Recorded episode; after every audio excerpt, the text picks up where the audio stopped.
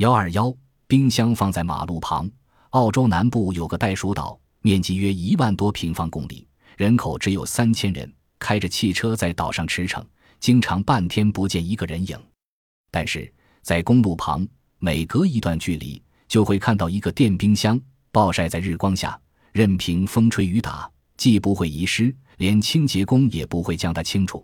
原来岛上因居民稀少，加之又常远离公路，生活在灌木丛中。他们将报废的电冰箱摆在公路旁，是用来装订购的生鲜食品，如牛奶、蔬菜之类的。